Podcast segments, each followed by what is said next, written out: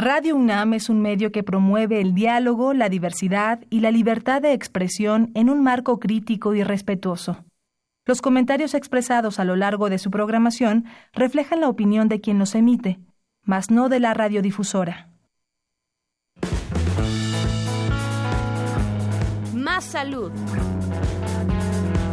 Radio UNAM y la Facultad de Medicina presentan Más saludable, más sexualidad, más mente, más veraz, más confiable, más UNAM www.massaludfacmed.unam.mx Coordinación de Comunicación Social.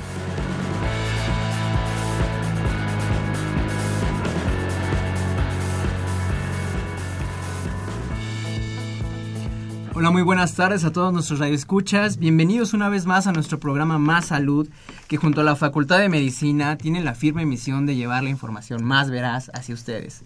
Yo soy el doctor Jorge Olmos y en esta ocasión trataremos un tema muy importante. Eh, ¿Hay vida después de la muerte? Bueno, ese no es el tema, pero está muy relacionado. Eh, el tema que vamos a tratar es donación de órganos y tejidos y vamos a platicar un poquito más acerca del programa de donación de cuerpos de la Facultad de Medicina de la UNAM. Para esto tenemos el honor de tener con nosotros a dos especialistas en el tema. Eh, ellos son el doctor José André Madrigal Bustamante y el doctor Diego Pineda Martínez. Los presento rápidamente para que tengan un poquito de, conocimiento de quiénes son las personas que teníamos con nosotros. El doctor José es médico cirujano eh, con una especialidad en bioética, donación y trasplantes. Asimismo, tiene el cargo actual de director del Registro Nacional de Trasplantes del Senatra.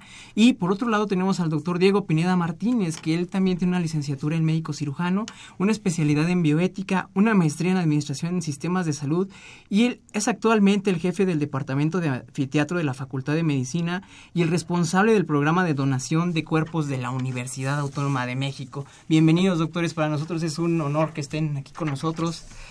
Muchas gracias, gracias a Buen día. Muchas gracias por la invitación. Perfecto, doctor. Les recordamos que este es un programa totalmente en vivo, por eso tenemos dos números en cabina con el que pueden hacernos llegar sus eh, dudas. Se los digo, es el 55 36 89 89 con dos líneas y el 01 800 505 26 88. Vamos a una cápsula rapidísima y regresamos al programa para entrar directamente al tema que vamos a tratar el día de hoy.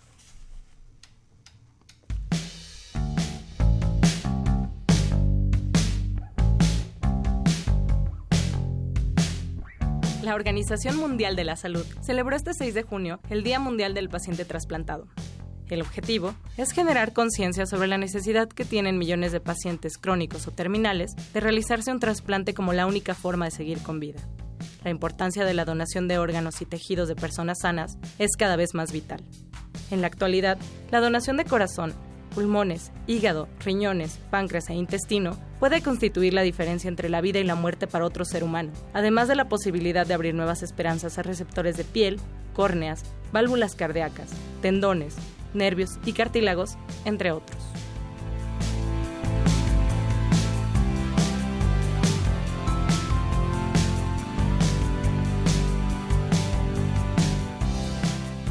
Estamos de regreso a nuestro programa Más Salud y me gustaría empezar el tema, doctor.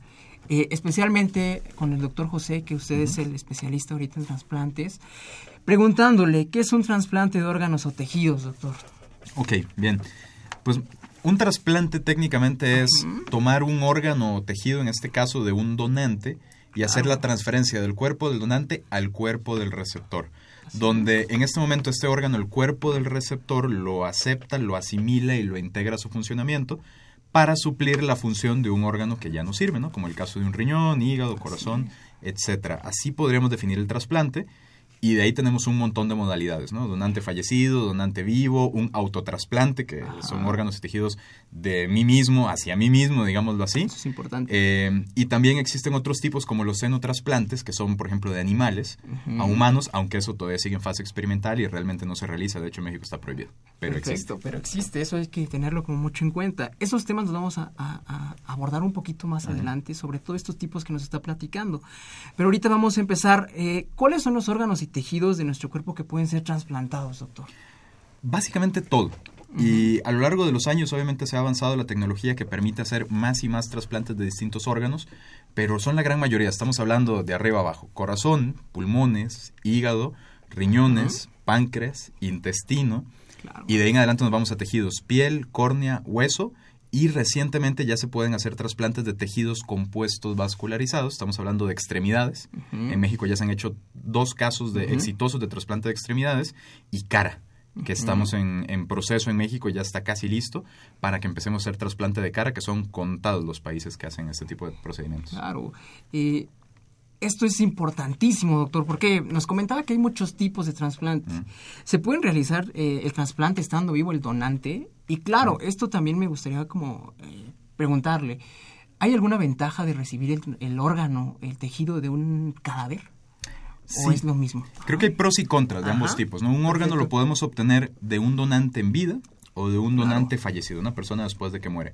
Eh, tiene pros y contras cada uno de los procedimientos. Sí se puede hacer de un donante en vida, pero aquí el chiste es que por el hecho de quitarle yo un órgano a una persona viva, pues no vaya a afectar su estado de salud, ¿no? Entonces, por ejemplo, nosotros tenemos dos riñones. Románticamente nosotros decimos que nacimos con dos riñones por el simple hecho de regalarle uno a alguien más, que es a través de la donación, que es una manera muy bonita de verlo. Eh, y una persona sana, que con una vida normal puede hacer una vida completamente normal con un riñón, cuidándose, comiendo bien, haciendo ejercicio, pero tú puedes vivir perfectamente con un riñón.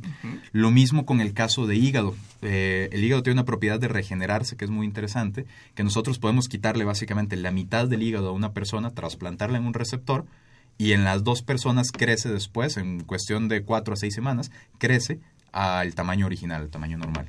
Entonces podemos hacer trasplante en vida de riñón, de hígado, también se puede quitar un segmento pulmonar eh, o un segmento de intestino también se puede hacer, aunque ya son procedimientos bastante más complejos, pero se puede. Claro, eso es importante, saber cómo que se puede hacer estos procedimientos.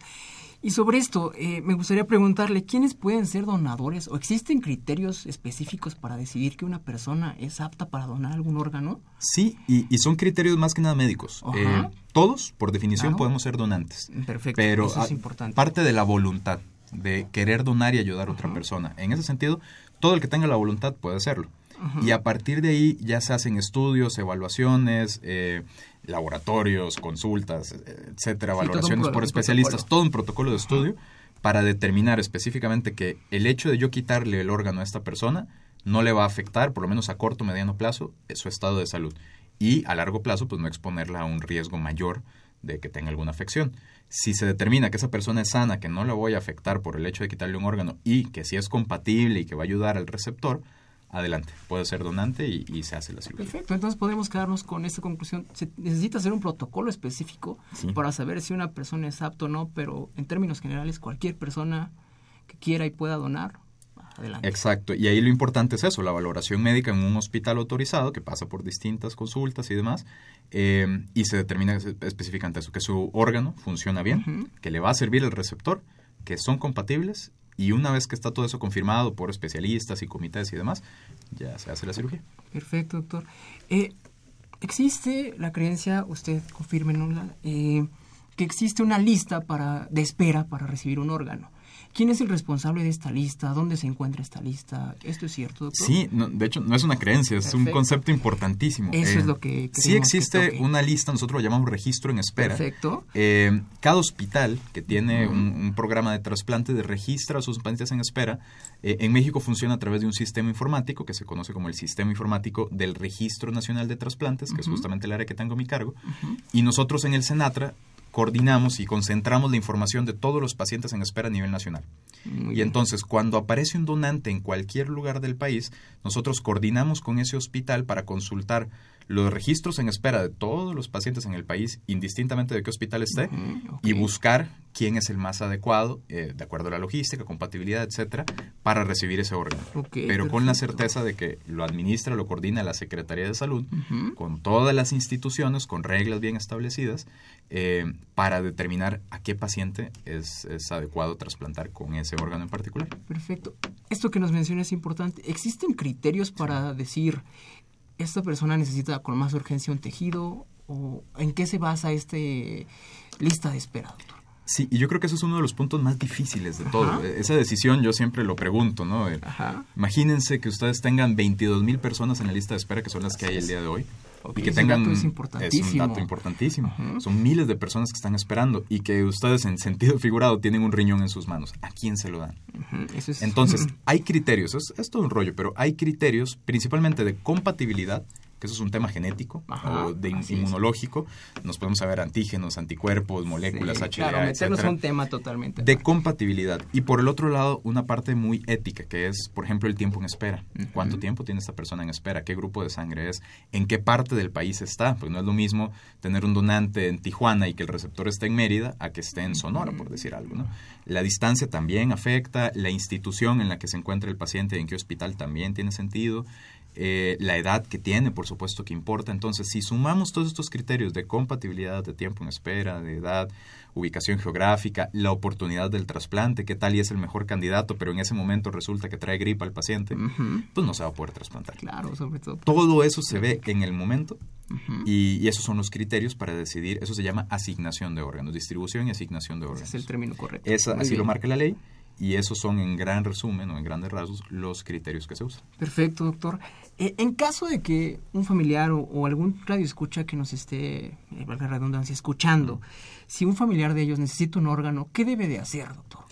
Lo primero es acercarse con los hospitales. Obviamente son personas que tienen un padecimiento, que ya están en una atención médica.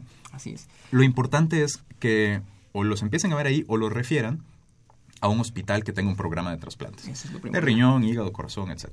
Y a partir de ahí, ya que los refieren a este hospital o que ya se encuentran en él, inician el protocolo de trasplantes, que es como se conoce. ¿no? Entonces, a partir del servicio a cargo, por ejemplo, en trasplante de riñón, generalmente es el servicio de nefrología, nefrología empieza a mandar al paciente las distintas consultas y valoraciones, y una vez que tienen toda la información ya lista, someten el caso ante un comité de trasplantes que hay en todos los hospitales. Entre el comité, que es presidido por el director y todos los especialistas, etcétera, valoran el caso y deciden si es candidato o no a recibir un trasplante y si sí es candidato, en ese momento se inscribe la lista de espera mm, y todo lo que sigue. Muy bien, entonces podríamos concluir que también es un protocolo que tiene que ver mucho con la parte médica y la parte, pues, afectación de la salud del paciente. Ok, doctor. Eh, esta pregunta se las lanzo a los dos. ¿Por qué es importante la donación de órganos y tejidos Doctor Diego, ¿nos quiere Bueno, pues aquí ahora tocando un, poco el tema de donación de cuerpos, eh, en muchos países ya está muy desarrollado eh, la donación de tejido cadavérico. ¿no? Entonces, eh, con, el tejido de, de, un cadáver uno puede hacer trasplante, ¿sí? Esto es algo, por supuesto, que en nuestro país también está iniciando. Y el otro punto que yo creo que es bastante importante en cuestión de relación, donación de órganos, donación de cuerpos, eh, actualmente y gracias a, la buena relación que, siempre ha existido con el Centro Nacional de Trasplantes, eh, para, que, para que esto se lleven a cabo necesitas tener personal experto. O sea, eh, hay personas que van a retirar el órgano, que van a procurar el órgano y que finalmente lo van a trasplantar. Finalmente lo hacían en modelos eh, animales o tenían que irse a otro país a, prepararse. Actualmente eh, ya lo hacemos junto con el Centro Nacional de Trasplantes. Ya hicimos el primer curso eh, de trasplante renal en cadáver.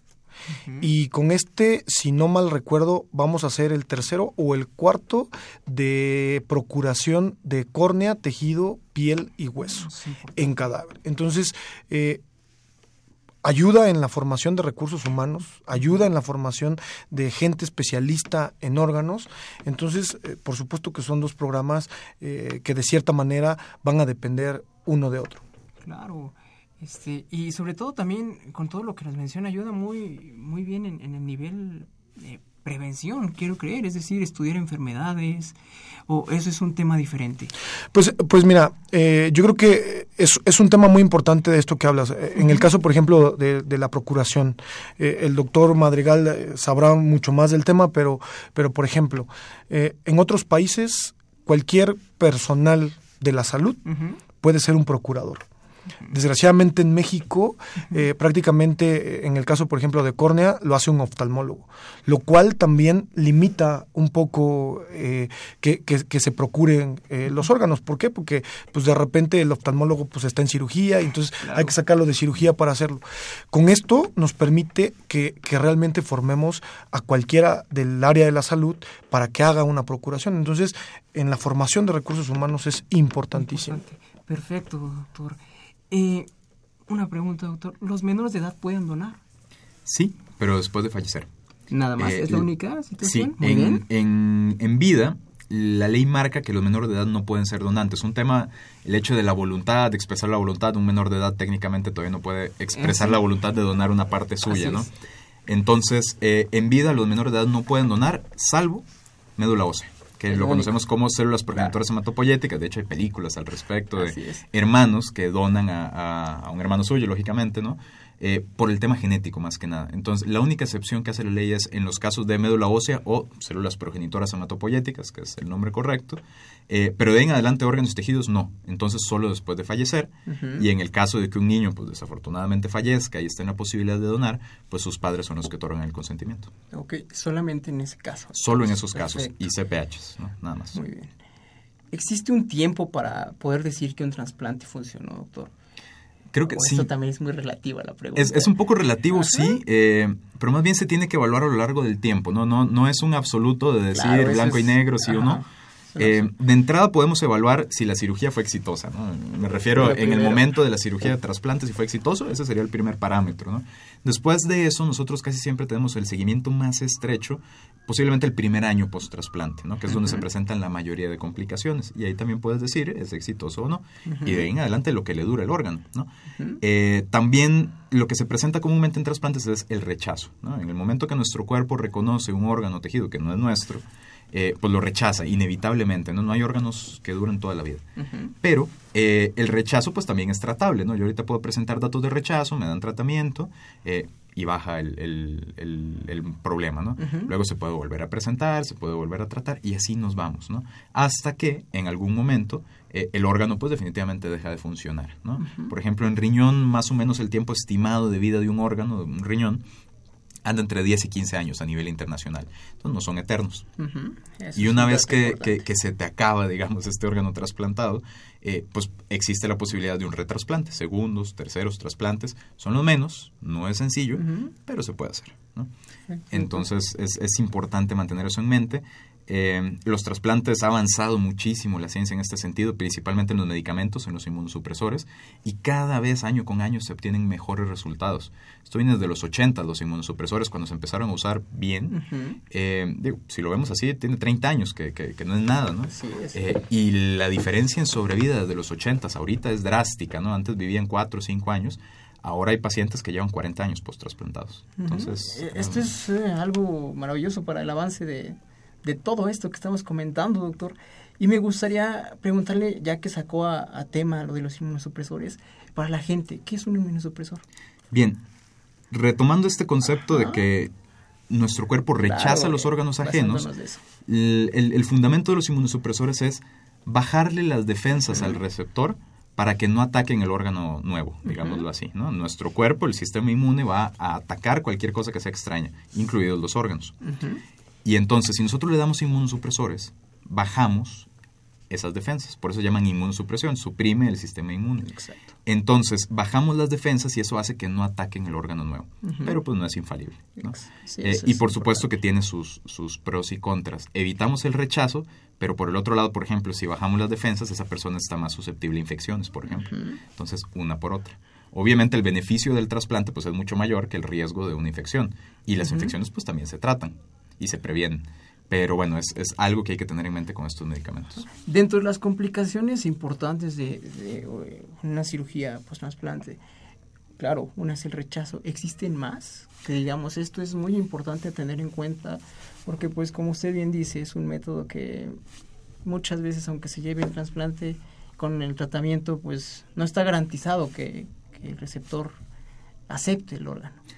Sí, los principales riesgos son, bueno, entra el rechazo, eso es, eso es evidente, pero eso se previene con pruebas de compatibilidad. Claro. Ahí sí, eso se tiene que hacer. ¿no? Eh, por el otro, el riesgo inherente de la cirugía, digo, no, no hay que Sí, olvidarnos que, que son cirugías mayores, ¿no? No, no es quitarle un, Un lunar, ¿no? un lunar a Un una persona, sí. un nevo, exacto, ¿no? Es, es literalmente quitar un órgano y poner uno nuevo. No se diga en el caso, por ejemplo, de corazón, son cirugías increíbles, ¿no? Una cirugía de hígado, de trasplante de hígado puede durar por lo menos 8 o 10 horas, ¿no? Sí. Una de extremidades, el caso que se hizo recientemente de extremidades fue cirugía que duró como 28 horas. Entonces, es impresionante. Es impresionante, Sí. es una maravilla, pero por supuesto que cirugías tan complejas tienen su riesgo.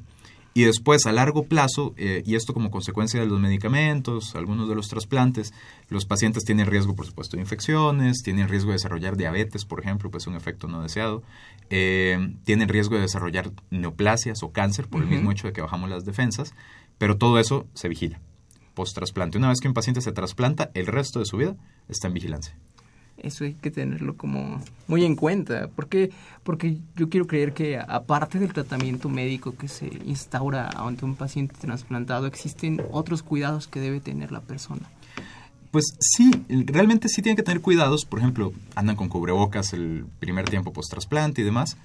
Pero realmente es, es poco el cuidado. Pueden hacer una vida completamente normal. ¿no? O sea, Ujú. Salvo los medicamentos y las consultas, una vida completamente normal. Perfecto. Eh, ¿El tratamiento con inmunosupresores es para toda la vida, doctor? Todo el tiempo que le dure el órgano.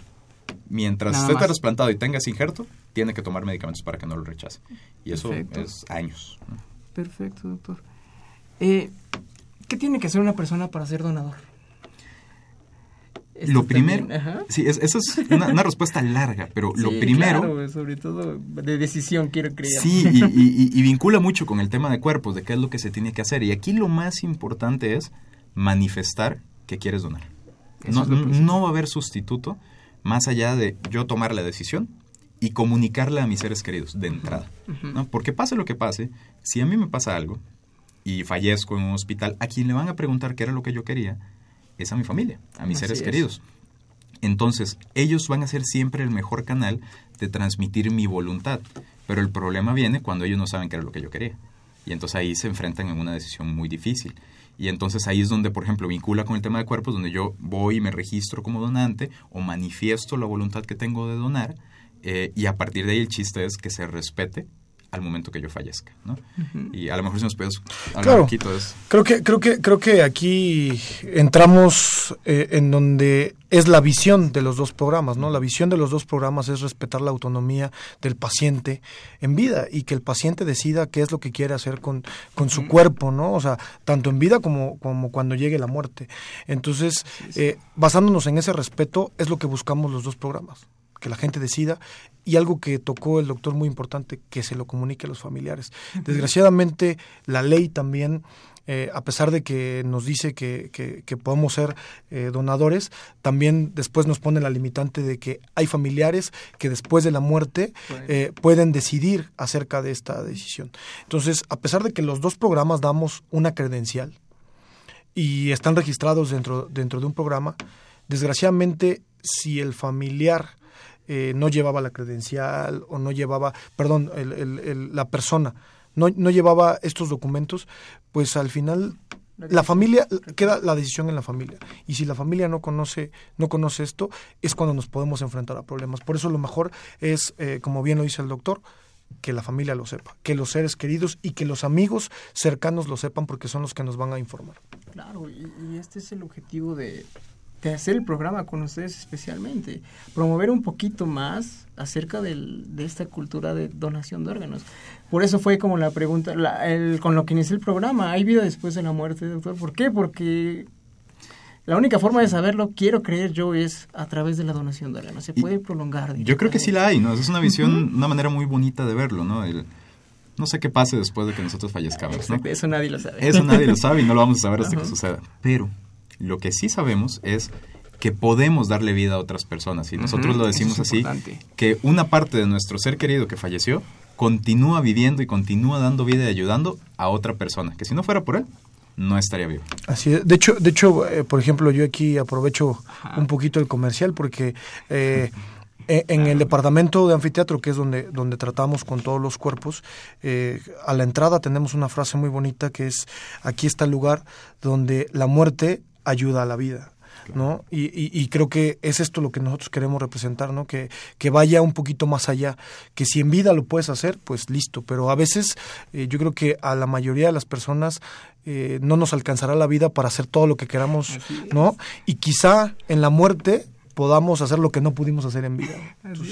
Y qué mejor forma que con esto que mencionan, a través de ayudar a más personas. Y yo creo que además de la satisfacción que pues queda eh, personalmente para la familia, yo creo que puede ser un orgullo diferente, ¿no?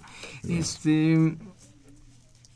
Doctor, ¿es alto el porcentaje de éxito en los procedimientos quirúrgicos de trasplante? Sí, sí, definitivamente. En, en México y, y, en el mundo, les decía hace ratito, se vienen obteniendo cada vez mejores resultados y en México también. ¿no? El, Estamos hablando de que los trasplantes que fallan eh, son por eventos inesperados, muchas veces que los pacientes se dejan de tomar los medicamentos, tal vez por algún descuido, y entonces rechazan en ese momento. Pero, por ejemplo, las fallas de origen quirúrgico, me refiero a la técnica de cirugía, son las menos. Siempre existe el riesgo, pero son las menos, son contados los casos. ¿no? Eh, el rechazo de inicio siempre se previene con las pruebas de compatibilidad, entonces por ese lado generalmente todo va bien y se van presentando problemas conforme pasan los años, pero eso es esperable. Eh, ningún país del mundo, o sea, no, no, no es posible tener el 100% de éxito en todos los trasplantes, ningún país lo tiene, pero México está dentro de los estándares de resultados a nivel mundial. ¿no? Si acaso lo que nos falta es aumentar los números de trasplantes y tener más experiencia, pero los que se hacen en México se hacen bien y al contrario estamos a la cabeza de, de América Latina y en buena parte del mundo en este tipo de procedimientos. Ya venía diciendo los de extremidades y los de cara son contados los países que lo hacen y México lo hace y le fue bien. Entonces. Que creo que, que, es algo que se me había, eh, que se me pasó mencionar cuando, cuando nos hacías la pregunta de qué tan importantes son estos dos programas o qué tanto eh, están en conjunto. Eh, justo el doctor Martín Iglesias, que, que, es el médico que realizó el primer trasplante de miembro superior y que ahora está trabajando en, en, en trasplante cara, trabaja con nosotros, trabaja en cuerpos eh, que, que, son donados a la facultad eh, a través del programa de donación de cuerpos para practicar su técnica y para que cuando, cuando llegue el momento de hacer el trasplante cara, en, en el caso del trasplante cara, pues, pues sea mucho más exitoso. Y qué mejor modelo pues que, que, que el real, ¿no? Porque, una persona. exacto, porque, porque lo va a hacer en una persona, ¿no? Entonces, eso es bien importante y creo que también ahí es donde, donde parte el éxito de estos programas, ¿no? Claro, y, y, sobre esos programas vamos a abordar un poquito más adelante. Este, vamos a hacer una pausa y regresamos. Eh, les recuerdo que es un programa totalmente en vivo, por lo cual nos pueden hacer llegar sus dudas eh, y serán respondidas inmediatamente. Les recuerdo los teléfonos en cabina, los cuales son 55 36 89 89 con dos líneas y tenemos también el 01 800 505 26 88. Vamos a una rápida pausa y regresamos.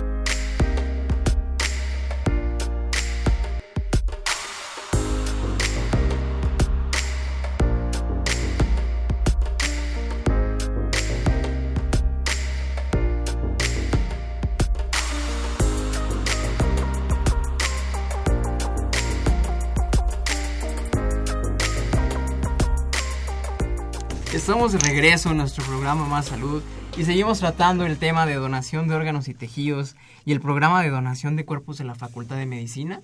Eh, tenemos aquí a los expertos y vamos a continuar con lo que nos quedamos hace ratito. Ya recibimos una llamada del público.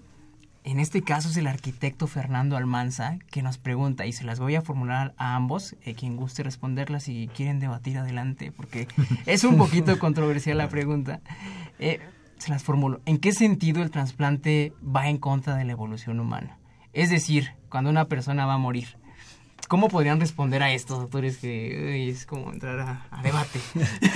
Pues mira, eh, eh, justo lo, platicamos ahora. Eh, nosotros también nos dedicamos mucho a la parte bioética y, y respondiendo a la pregunta, pues realmente eh, si, si, si, somos concretos en lo que él dice, eh, que en qué sentido eh, el trasplante va contra la evolución humana, pues si nos ponemos en esa posición, yo también diría que entonces la medicina va en contra de, la, selección natural, de, la, de la evolución normal, y esos son temas que hemos debatido siempre, ¿no? O sea, ¿por qué, ¿por qué tú utilizas un antiinflamatorio si tu respuesta normal es aumentar la temperatura, ¿no? Entonces, eh, un antipirético, perdón, eh, porque entonces estás contra lo que hace el organismo normalmente. Entonces, sin duda creo que, que son cuestiones eh, bastante debatibles, pero, pero hemos avanzado mucho en todo esto. Si no nos, si, si, si, la medicina no se hubiera metido en estos temas,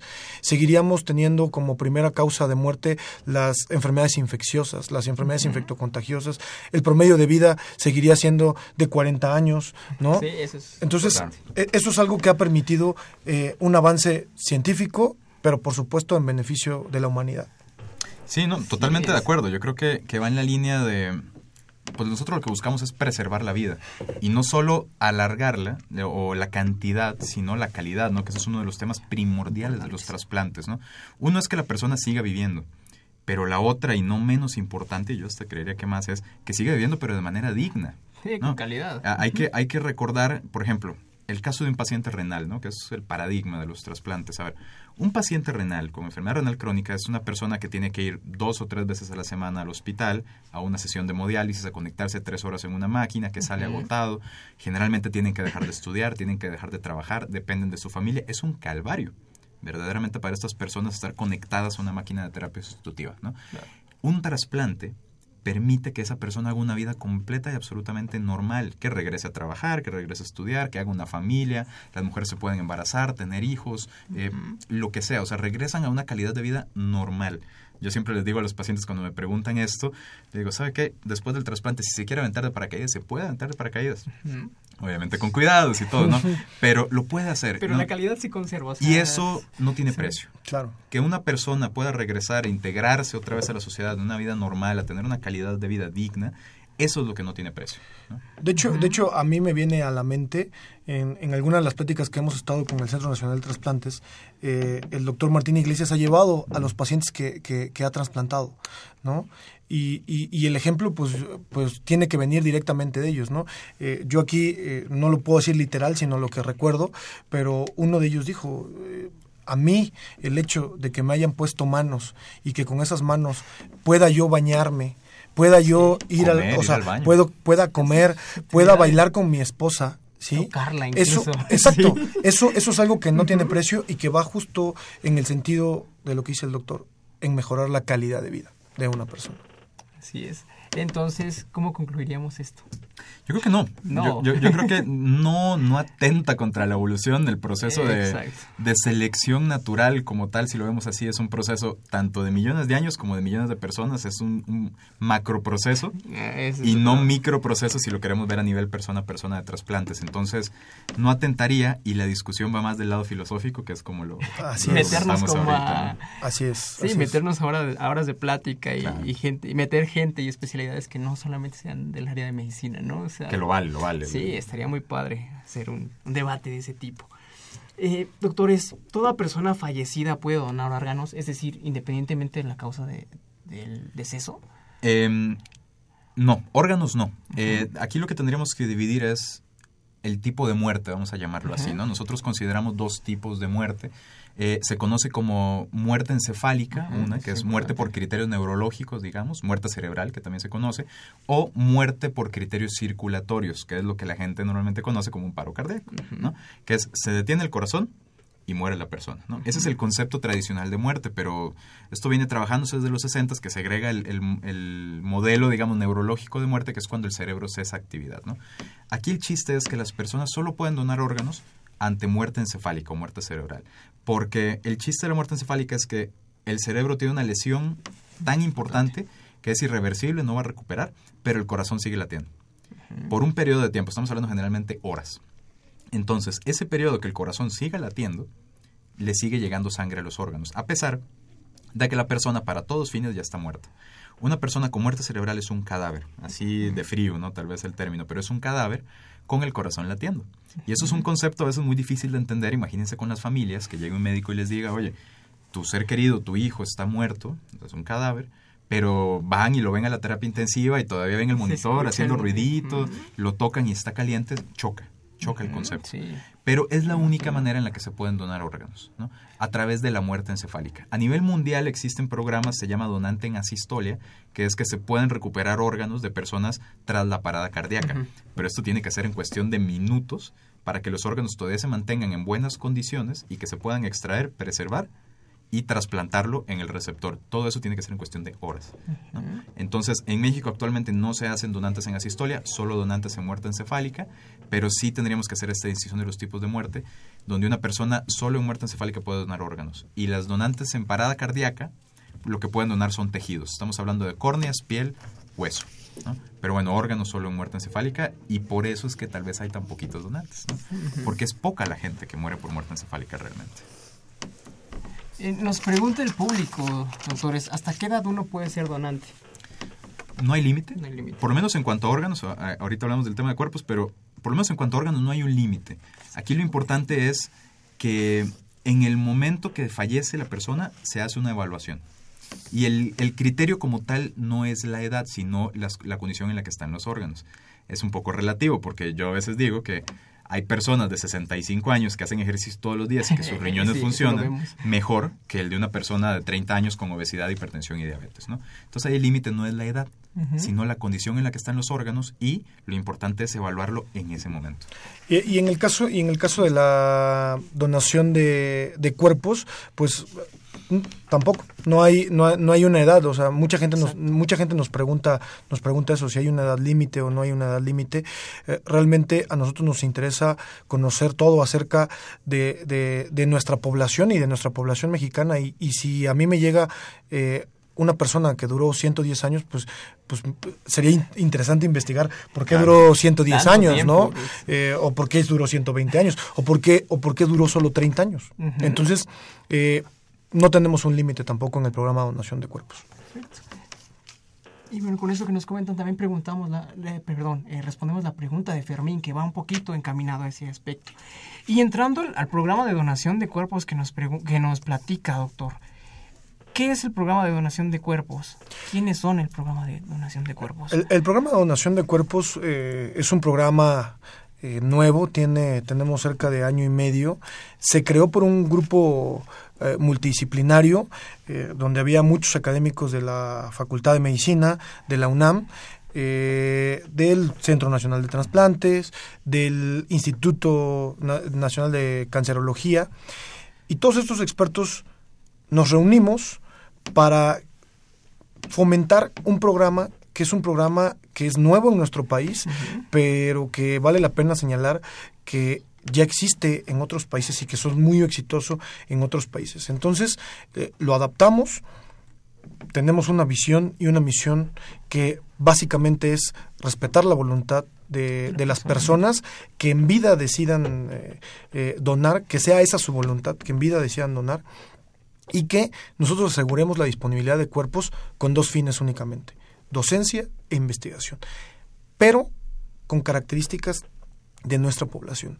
Quizá un, un, gran problema que tenemos en México, y eso para toda la gente que nos está escuchando, que no son médicos y que son de cualquier otra eh, especialidad o de cualquier otra área, eh, en medicina por lo menos lo que sufrimos es que cada que consultamos un artículo no es de nuestra población y creo que eso se puede eh, traslapar a cualquier otra especialidad, ¿no? Y eso es lo que buscamos nosotros, ¿no? Y buscamos pues también con la donación de, de, cuerpos ayudar a la donación de órganos para que haya mejor gente preparada, para que si hay estas eh, e, estos trasplantes tan innovadores, tan, tan, tan novedosos y tan exitosos como, como va a ser el trasplante de cara o el trasplante de miembros superiores, pues se haga. También aprovecho el comercial. Recientemente, recientemente hubo una noticia de, de un médico eh, de Chiapas que hizo el, eh, trasplante de, de, de, mano de, de, un ex rector. Eh, y yo quiero decirles que, que, el doctor, el doctor este, Antonio Aguilar, ha trabajado con nosotros. Por supuesto, ha trabajado con nosotros, es conocido, eh, va a practicar al departamento y, bueno, eso asegura un éxito y un beneficio a, un crecimiento, Un crecimiento científico y un crecimiento pues importante a todas estas técnicas. Así es. Este, ¿Dónde va un cuerpo una vez que se produce el fallecimiento? De, primera instancia va a, la Facultad de Medicina, ¿no? Que es, eh, que es eh, el centro receptor, ¿no? Eh, sin duda avalado por, por la Universidad Nacional Autónoma de México, el cuerpo llega a la facultad y algo muy importante que nosotros buscamos en el programa es, para poner un poquito en antecedentes a las personas de por qué lo lanzamos el programa, es que los cuerpos que reciben las facultades de medicina del país, por ley, son cuerpos que después de cierto tiempo, si no fueron reclamados por un familiar, pueden pasar a una institución educativa. Esto es por ley. Ahora, lo que nosotros queremos es este punto de vista ético y bioético del, que estamos hablando, en donde queremos que queremos invertir esa cifra y que la gente que llegue con nosotros sea porque en vida lo decidió, ¿no? porque, porque en vida dijo, yo quiero llegar a, a una facultad, yo quiero ayudar a la investigación del país, yo quiero ayudar a la docencia del país. Entonces, eso es el punto fundamental de, nuestro programa. Claro, y sobre todo, perdón, doctor, como dice, o sea, es una innovación en cuanto a técnicas quirúrgicas, en cuanto a asegurar un poquito más el porcentaje de éxito en las cirugías, o sea, es todo un, un mar de ideas importante. El doctor quería comentar algo. Es, que es la, famosa frase de ¿cómo le hago si quiero donar mi cuerpo a la ciencia? Eso a mí me lo preguntan seguido. Oye, ¿y si quiero donar mi cuerpo a la ciencia, qué hago? Y bueno, la respuesta ahora exacta es acércate al programa de donación de cuerpos del UNAM. Existe. Ojalá se pueda replicar en todo el país, en el mundo ya cada vez hay más experiencia, pero ahí está la respuesta, ¿no? Y todos podemos ayudar hasta después de fallecer, ¿no? a que se desarrollen estas técnicas, el conocimiento, la ciencia. Y aquí, eh, digo, eh, los dos que estamos aquí estamos en pro de la donación, sea de órganos o sea de cuerpos. Y es bien importante aclararle al público que no están peleados ninguno de los dos programas. O sea, una persona, como, como bien lo mencionaban hace ratito, eh, la donación de órganos, pues tiene mucho que ver el éxito con el tiempo, ¿no? Entonces, por supuesto, una persona puede estar inscrito al programa de donación de órganos y al programa de donación de cuerpos al mismo tiempo por supuesto le daremos prioridad a la donación de órganos y luego el cuerpo puede pasar eh, a, una institución como la de nosotros a través del programa de donación. Nos hemos ayudado mutuamente y, es, y, aquí eh, destaco la buena relación que hay de las dos instituciones. ¿Por qué?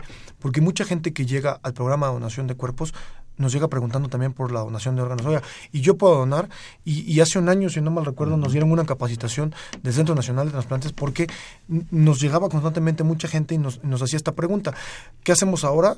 Literalmente los ayudamos a que sean parte del programa de donación de órganos también, si es que eso lo desean. Y, y, y, de lado... Eh, y, y, volteando y volteando la, la hoja, pues también nos ha ayudado mucho el Centro Nacional de Transplantes porque ha habido gente que se ha acercado al programa, que ha querido donar, pero que por alguna condición particular, por alguna enfermedad o, por, o por algo no pudo en ese momento. Y, gracias al Centro Nacional de Transplantes hemos tenido también donaciones de cuerpo exitosas que de primera instancia se, se quisieron donar su cuerpo, eh, perdón, sus órganos, y no se pudo y terminó donando el cuerpo. Entonces, eh, estamos ahí en una relación muy, muy importante. Eso es perfecto. ¿Cuál sería el proceso de una persona, en este caso en particular, que quiere donar su cuerpo a la academia? Ok. ¿Qué tendrían que hacer? Pues lo, primero es lo que hemos hablado todo el programa, que tenga la convicción de donar, ¿no? O sea, eso es lo primero que nosotros pedimos. Eh, en el caso, puede ser un menor de edad eh, que, que, alguien eh, quiera donar, por ejemplo, el cuerpo de, un menor de edad, pero tienen que ser los padres quien lo donen, ¿no? Eh, de ahí que sea mayor de edad, que se comuniquen con nosotros. ¿Por qué? Porque nuestra asesoría es personalizada. Nosotros, cuando llegan, una vez que llegan con nosotros a las instalaciones en la Facultad de Medicina, les explicamos ampliamente cuáles son los beneficios de, de, donar tu cuerpo a la ciencia. Una vez que la persona recibe toda esta información y toda la información legal de cómo una donación puede ser completamente eh, legal, eh, le damos los formatos y la persona se va con los formatos. Si en ese momento ella decide donar, ¿sí? en ese momento se puede hacer. Si no, se llevan los formatos y pueden regresar el día que quieran a, la donación. Entonces, resumiéndolo es muy sencillo, tenemos dos pasos para la donación. Una es que nos contacten por teléfono o a través de nuestra página. Y el número dos es que reciban toda la información en una cita que se agendó en el, en el paso previo y ya. Con eso, en el momento que ellos lo decidan, pueden donar. Pueden acceder a este tipo de información. Perfecto. ¿Puede una persona vender su cuerpo, sus órganos? No, es un delito. Tanto el órgano como el cuerpo, eh, eso es importantísimo de mencionar, qué bueno que lo mencionas. Eh, es un delito vender cualquier parte de nuestro cuerpo, órgano, tejido, para trasplante, para investigación, para lo que sea. Todo eso es un delito, ¿no? Y se castiga, y se castiga severamente, ¿no? Por eso es que funciona así el Centro Nacional de Trasplantes, por eso es que nosotros llevamos registro y coordinamos todas las donaciones, todos los órganos y tejidos que se extraigan y se donen, y todos los pacientes en los que se trasplante, todo eso está regulado si nosotros nos llegáramos a enterar de que hay algún caso en este sentido, de que yo te vendo un riñón o algo por el estilo, pues por supuesto que ahí tendría que haber una investigación, una denuncia y al final una sanción. Y esto va con PGR, con COFEPRIS, con instituciones para arriba con las cuales tenemos convenios, eh, sobre las cuales nos encargamos de supervisar y en todo caso de sancionar que este tipo de cosas no sucedan. Sí, de hecho la ley lo marca muy claro, ¿no? que el acto debe ser completamente altruista. Eso es importante, porque, pues sí, muchas veces está la creencia de que pueden recibir incluso un apoyo por, por tener este, este iniciativa de donar órganos, pero aclarándolo. Sí, nada de eso. Nada. Eh, no hay nada, o sea, los pacientes no pagan por estar en una lista de espera, los familiares no pagan por donar. Eh, no se les da ningún estímulo económico por el hecho de haber donado o no. Eh, el, el, punto aquí es que no haya nada de dinero de por medio. Porque en el momento que hay dinero de por medio, pues adiós al turismo. Y la, donación, por definición, y lo menciona la ley, pero por definición es voluntaria y altruista. O sea, la persona tiene que manifestar su voluntad de donar, que es el consentimiento, y altruista. O sea, nosotros lo decimos coloquialmente, haz el bien sin mirar a quién. Así es. Entonces, en el momento que hay algún beneficio que reciba esta persona por donar, pues entonces ya no es altruista, ya está recibiendo algún beneficio de por medio y se te desvirtúa completamente el proceso. Sí, y además creo que es, es, bien importante aclarar que, que, siempre, siempre van a existir mitos y realidades acerca de esto, ¿no? Eh, y una realidad, y un, o sea, yo, yo, yo quisiera también tocar un poco eh, el mito, porque es algo que, que, nos preguntan mucho en el programa de donación. Oye, y, y, y, lo de la venta de órganos, y lo de la venta ilegal, y lo de, ¿no? Entonces yo siempre lo que le explico a las personas es, eh, nosotros que estamos inmiscuidos en este tema, sabemos que es algo tan complejo como lo que acaba de decir el doctor, que, que no tenga una gripa en ese momento el paciente, que tenga estudios de histocompatibilidad, que haya una persona preparada para sacar los órganos, otra para procurarlo, otra para, otra para trasplantarlo y sin duda una institución que tenga todo ese equipamiento. Entonces, cuando uno lo ve de esa forma, entonces se acaban todos esos mitos de, de ah, yo me, lo secuestré y le quité el órgano y se lo pasé a otro. Eso es un mito, sin duda. Sí, por pura, por pura logística no te da. a veces uno cree que es tan fácil como quitar y poner y, realmente no. O sea, hay mucha gente de por medio. Eh, nosotros estimamos que en un proceso de donación de órgano y trasplante se involucran por lo menos 100 personas. Eh, me refiero desde la enfermera, el médico que detecta un potencial donante, luego quien lo evalúa, que hace los estudios, el camillero que lo lleva al estudio, los familiares, eh, los, familiares los técnicos de laboratorio que hacen las pruebas, hasta el chofer de la ambulancia o del avión o del helicóptero que traslada el órgano, todas son piezas elementales. Con uno de esos que falle, adiós proceso.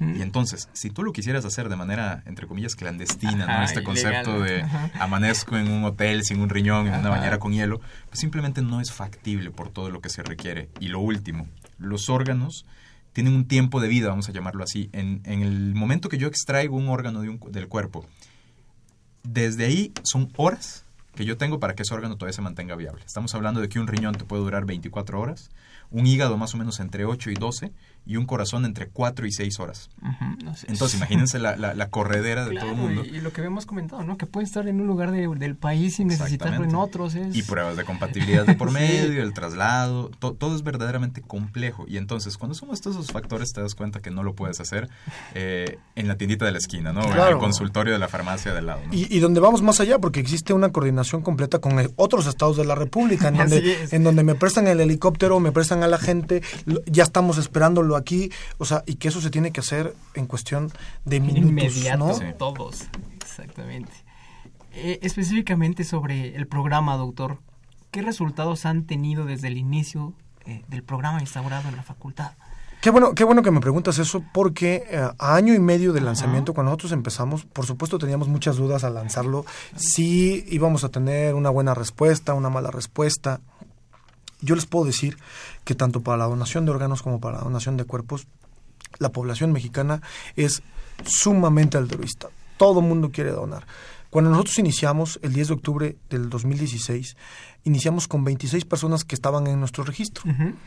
Año y medio de haber lanzado el programa, tenemos más de 800 personas que ya se registraron en nuestro programa y que, por supuesto, es una cifra que va creciendo día a día porque diario atendemos citas, eh, diario recibimos correos de gente que está interesada. Entonces, son cifras que van creciendo y si a eso le sumamos también que es un programa que apenas se está dando a conocer en el exterior, porque lo primero que hicimos, lo primero que hicimos fue darlo a conocer en el interior, que toda nuestra facultad supiera que existe un programa, que, que, que la gente conociera, porque a veces llegaba una persona a la facultad de medicina a querer eh, donar su cuerpo y le decían, no, eso aquí no existe, y, y- y se iba a otro lado, ¿no? Entonces nos interesaba mucho. Entonces, ahora que se abra esto ya a medios más nacionales, por supuesto creemos que el éxito va a seguir, va a seguir en, en esto. Entonces, creo que ha sido eh, rotundamente exitoso. Aprovecho el comercial para Claro, decirles adelante, que eh, el próximo 10 de octubre de este año celebramos el segundo aniversario. En el marco del segundo aniversario vamos a hacer el primer Congreso Internacional de Donación de Cuerpos en la Facultad de Medicina. ¿sí? Eh, va a ser el 9, el 10 y el 11 de, de octubre, donde presentaremos esto que mencionaba un poquito el doctor, en donde decía, ojalá se sumen otras eh, universidades y, y otros estados de la República y les vamos a tener ahí la noticia de qué otras personas qué otras instituciones se están Están sumando eh, para hacer esto y no solo nacionales, internacionales también. En el caso, le- les pongo un ejemplo de la Universidad de Costa Rica. La Universidad de Costa Rica vino a asesorarse y pronto lanzarán su programa de, de donación de cuerpos. Entonces, todo esto lo daremos a conocer, daremos a conocer los resultados del programa, qué investigaciones se han realizado, eh, con qué gente trabajamos. eh, qué se ha hecho en beneficio, cuánta gente ha llegado. Investigación, todo eso.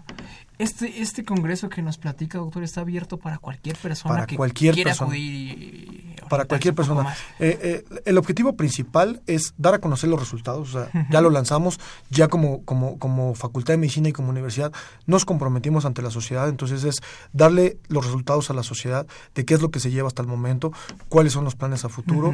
Pero por supuesto va a haber durante esos días muchas temáticas. Hablaremos de la parte religiosa de la donación. Sí, que ese es un tema. Exacto, es todo un tema de la parte legal, de, de la religión, del, del- de la combinación y, de esta y de este buen impulso que hemos tenido con el Centro Nacional de Trasplantes, hacia dónde nos vemos, hacia dónde vamos a crecer. Eh, todo esto es algo importante, pero sobre todo que el 10 de octubre haremos un reconocimiento a las personas que en vida decidieron hacer esto, Eso pero también, padrísimo. pero también a los familiares, a los familiares de las personas que ya llegaron a nuestra facultad. Ahí haremos un reconocimiento para todos ellos, que creo que es muy importante. Sí, está padrísima la idea, sobre todo reconocer. está, está muy padre, doctores. Este, ya estamos entrando en la recta final de nuestro programa y vamos a contestar una pregunta más que nos manda la gente. Susana Naya nos pregunta, una mujer que se le trasplantó el hígado, un riñón, cualquier órgano, eh, ¿tendría algún impedimento para quedar embarazada? No, sí se puede embarazar. Obviamente hay que tener cuidado y tendría que estar en vigilancia a lo largo del embarazo, pero lo puede hacer sin ningún problema. No se recomienda que sea en el primer año post-trasplante, por ejemplo. Se recomienda que deje pasar un poquito de tiempo para que se asimile el órgano, se recupere de la cirugía, etcétera.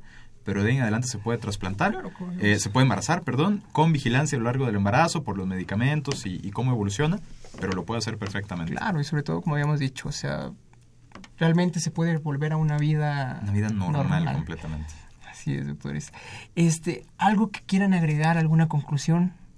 Sí, Sobre todo lo que platicamos, doctores. Es, es, es muchísima información, nos claro, tener aquí toda la semana, pero... también a nosotros. No, yo creo que la conclusión aquí es, nosotros siempre lo, lo vemos desde este punto de vista, ¿no? Definitivamente un trasplante, o en este sentido donar órganos y donar cuerpos, es la oportunidad de dar vida a alguien más, ¿no? Así es. Eh, no tiene precio eso. Y, y, a veces como que creemos que es algo de ciencia ficción, algo que está ajeno a nosotros, el hecho de poder ayudar. No, eso deja ser a los médicos, eso deja ser... No, no, no. Creo que todos podemos ser, eh, en ese sentido, ayudar a otra persona. Eh, todos podemos dar vida, ¿no? Y Para nosotros los donantes de órganos, tanto en vida como después de fallecer, son héroes, con todas las letras de la palabra, son héroes. Están salvando vidas, ¿no? Sí, realmente. Y, y ese es el concepto que quiero que todos se queden, ¿no? Que todos podemos verdaderamente ser héroes y ayudar a otra persona, simplemente es querer. Claro. Simplemente es tener la voluntad, manifestarlo y a partir de ahí podemos ayudar a un montón de personas eh, y tener eso en mente. Hay miles de personas hoy en lista de espera que necesitan un órgano o tejido para seguir viviendo y para vivir mejor. Y nosotros, cualquiera de nosotros, de todos los que nos están escuchando, podemos ayudar a una de esas 22 mil personas. Y yo, yo, yo concluiría dejándoles tal vez eh, un poquito que se imaginara la gente que nos está escuchando. Imaginen ustedes que un cuerpo nos ayuda, eh, que con un cuerpo se descubre un nuevo procedimiento quirúrgico que va a disminuir la mortalidad, ¿no? Que va a disminuir el tiempo o, las complicaciones en un hospital. Ese solo cuerpo a cuántas personas a través de los años ayudaría, a cuánta gente beneficiaría. Entonces, eh, yo los dejo con, con, esto en el aire para que lo piensen y sobre todo, algo que hace muy bien la, Facultad de Medicina eh, es decir, todos sabemos que nos vamos a morir y que cuando esto suceda o nos convertimos en cenizas o, o, nos entierran, ¿no? nos inhuman. Entonces la Facultad de Medicina pone una alternativa más y es dona eh, tu cuerpo a la ciencia, ¿no? Se abre otra posibilidad más y por supuesto cerrar en cualquiera de las donaciones es muy bien recibida y va a contribuir. Y por supuesto estamos hablando de héroes como bien lo menciona el doctor. Entonces es importante la donación de órganos y la donación de cuerpos. Sí y sobre todo pues sí recalcar esta parte en donde pues sí se me hizo muy padre el homenaje a los familiares porque al final de cuentas es como usted bien menciona doctor son héroes. Sí. que podemos ahí confirmar la, la, frase del principio hay vida después de la muerte Yo creo sí que la hay. Sí. Es doctores eh, aprovecho un, un poquito más doctor. Eh, quiere como darnos bien el nombre, cómo buscamos la página de donación de cuerpos claro en Facebook o cómo, cómo hacemos el contacto. Claro, miren, eh, nuestros teléfonos son el 56 23 22 69 y 56 23 24 12. Nos pueden contactar también a través de nuestra página que es www p de programa D de donación, C de cuerpo.unam.mx, que completo sería www.pdc.unam.mx. Por esos medios nos pueden contactar, por supuesto en, en, Facebook, en Twitter, en Instagram nos pueden buscar como PDC UNAM y, y, ahí encontrarán información que vamos a subir para, para todas las pláticas que damos y todo esto. Perfecto. Bueno, muchas gracias por su participación. Para nosotros es un honor que estén aquí con nosotros, doctor. Doctor José, doctor Diego, nos vamos a despedir del programa eh, y agradecemos mucho su participación. Esta fue una producción de la Facultad de Medicina y Radio UNAM a nombre del doctor Germán Fajardo Dolce, director de la Facultad de Medicina, la doctora Irene Durante Montiel, secretaria general, la licenciada Corona, eh, Karen Corona Menés, perdón, coordinadora de comunicación social. Nos despedimos. En la producción, la licenciada Erika Alamilla Santos. En la conducción, eh, yo soy el Jorge Olmos y en los controles Socorre Montes. Eh, gracias y excelente tarde. Nos vemos. Radio UNAM y la Facultad de Medicina presentaron Más Salud. Consulta nuestra revista www.massaludfacmed.unam.mx. Coordinación de Comunicación Social. Más UNAM.